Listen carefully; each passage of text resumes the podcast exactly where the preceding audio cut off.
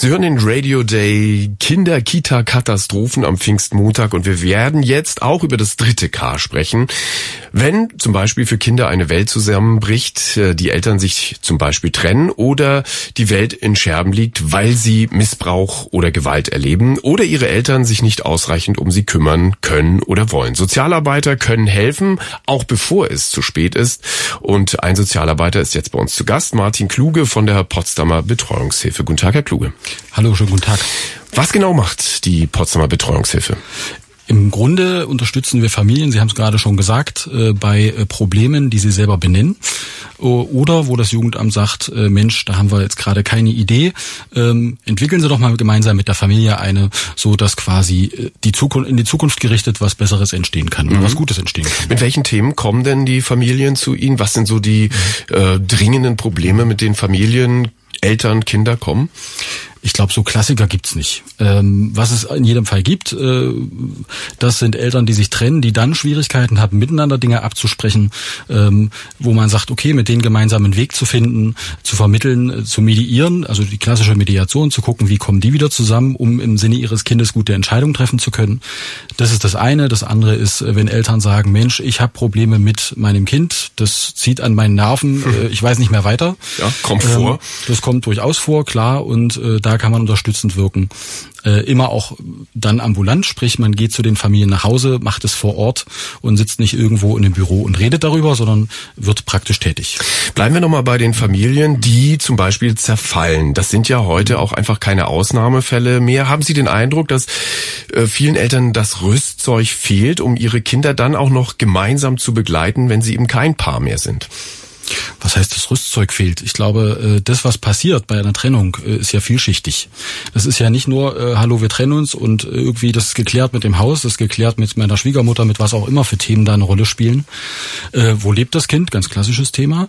Ähm, wie wollen wir uns das aufteilen? Ich gehe immer davon aus, beide Elternteile lieben ihr Kind zu gleichen Teilen.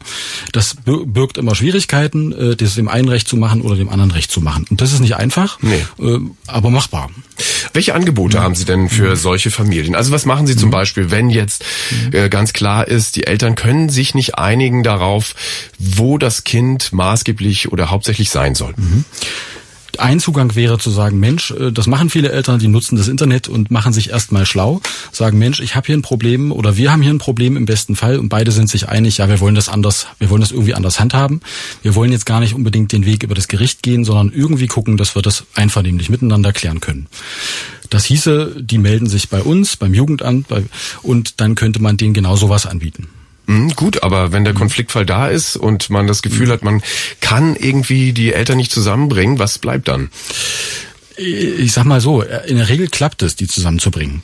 Äh, häufig sind es ja sehr viele emotionale Themen, die manchmal einen daran hindern, einen Schritt weiter zu gehen. Alte Verletzungen, äh, was da alles eine Rolle spielt. Äh, und wenn man das nach und nach ausbuddelt, miteinander bespricht und dem anderen jeweils die Chance gibt, das auch mal zu hören äh, oder zu Gehör zu bringen, dann ist man meistens schon ein Stück weiter. Und wie kann man die Kinder da einbinden? Grundsätzlich gilt es ja immer, den Blick auf das Kind zu haben. Aber im Idealfall ist das Kind nicht dabei, weil das kennt ja manchmal die Streits zwischen den Eltern schon. Äh, und das gilt es zu vermeiden. Zu sagen, Aber vielleicht ist es auch manchmal wichtig, das Kind zu hören. Mm, würde ich gar nicht, nee, würde ich gar nicht sagen. Sondern es geht ja darum, dass die Eltern äh, da was gemeinsam entwickeln. Äh, am Ende, wenn es dann doch kein, zu keiner Lösung kommt oder wenn Eltern zum Gericht gehen, dann gibt es meistens jemanden, der genau das macht, sich das anhört und ähm, oft werden die dann auch wieder zur Mediation verwiesen, sagen, mhm. ich kann es jetzt hier für Sie nicht klären. Dann sind Sie wieder bei Ihnen. Genau. Ist das für Sie das Worst-Case-Szenario, wenn äh, das tatsächlich dann vor dem Gericht endet? ich würde es nie als Worst Case bezeichnen. Es ist immer ein Prozess. Gerade wenn die frisch getrennt sind, dann sind Probleme nochmal anders gelagert, als wenn das irgendwie, keine Ahnung, zehn Jahre her ist. ich kann da jetzt kein Modell aufmachen im Einzelfall muss man das dann wie, wie so genau. häufig betrachten. Der Sozialarbeiter Martin Kluge ist hier am Radio Day Kinder-Kita-Katastrophen zu Gast. Über das letzte K reden wir gleich noch weiter und natürlich auch über verschiedene Wege aus den Krisen, in denen Familien stecken können. Kinder, Kita, Katastrophen. Der Radio 1 Radio Day. Nur für Erwachsene. Bei mir zu Gast der Sozialarbeiter Martin Kluge von der Potsdamer Betreuungshilfe, die Kinder, Jugendliche und auch Eltern unterstützt, wenn sie zum Beispiel nicht mehr weiter wissen, wenn die Familien zerfallen oder das Wohl der Kinder in Gefahr ist, weil die Eltern es aus welchen Gründen auch immer nicht schaffen, sich um ihre Kinder zu kümmern. Familien also, in denen Kinder verwahrlosen, das sind dann zum Beispiel Familien, die sich vermutlich in der Regel nicht von sich aus bei Ihnen melden, oder? Unterschiedlich.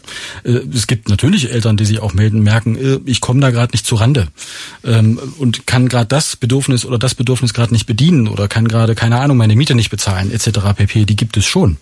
Äh, genauso gibt es auch den anderen Weg, dass wiederum durch einen Nachbarn oder wer auch immer, dem irgendwas auffällt oder eine Lehrerin, die sich dann über diesen Weg eher an das Jugendamt wenden. Aber da kann dann nicht einfach jetzt die Betreuungshilfe eingreifen oder brauchen Sie einen klaren Auftrag von Jugendamt in dem den, Moment? Den braucht es, genau. Ja. Ähm, müssen Sie in solchen Fällen auch immer wieder Kinder aus Familien rausnehmen? Das macht dann ja wahrscheinlich auch das Jugendamt und sagt, ja, da brauchen wir mal für eine Zeit das Kind außerhalb der Familie. Gibt es solche Fälle häufiger?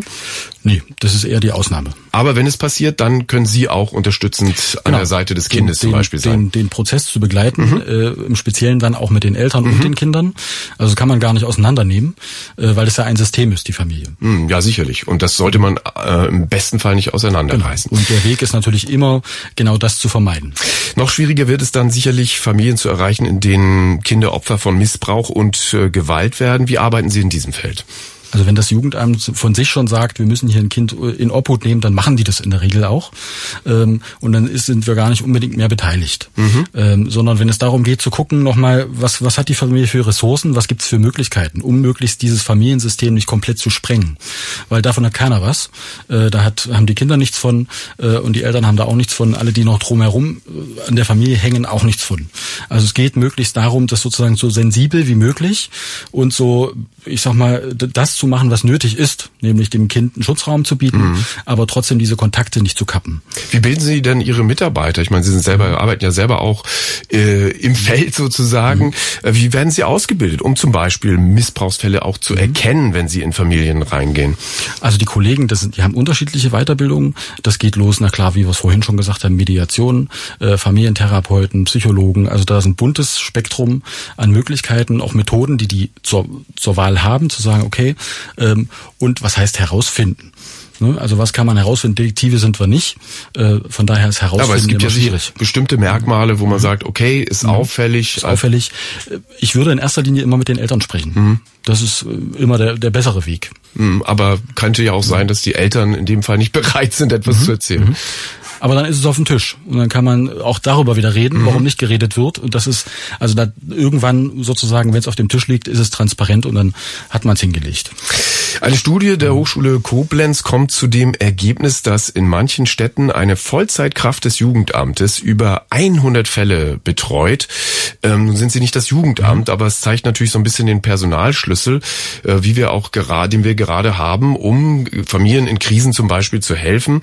Klingt auch nicht nach einem guten Betreuungsschlüssel, muss ich erstmal sagen. Spüren Sie das auch bei Ihnen in der Betreuungsstelle in Potsdam, dass es da einen gewissen Druck gibt, dass man manchmal einen Fall einfach liegen lassen muss, weil einfach ähm, zu wenig Kräfte da sind? Schwer einzuschätzen. Also dass es äh, an vielen Stellen wirklich an Personal mangelt, da brauchen wir, glaube ich, nicht drüber nee. streiten. Gibt es denn für Sie aus Ihrer Sicht wichtige politische Maßnahmen, um ja, Familien in Krisen und Schieflagen zu helfen, Kinderschutz ernst zu nehmen? Ich glaube, da ist viel passiert in den letzten Jahren. Äh, Kinderschutzgesetz zum einen, ähm, wo einfach jetzt äh, schon im Vorfeld mehr passiert, als die Jahre zuvor passiert ist. Das finde ich einen guten Weg. Mhm. Ähm, und die, Pro die Programme, die sozusagen die verschiedenen Träger haben, sind auch auf einem guten Weg. Und da muss man, glaube ich, immer am Puls ein bisschen der Zeit bleiben, weil da verändert sich auch viel.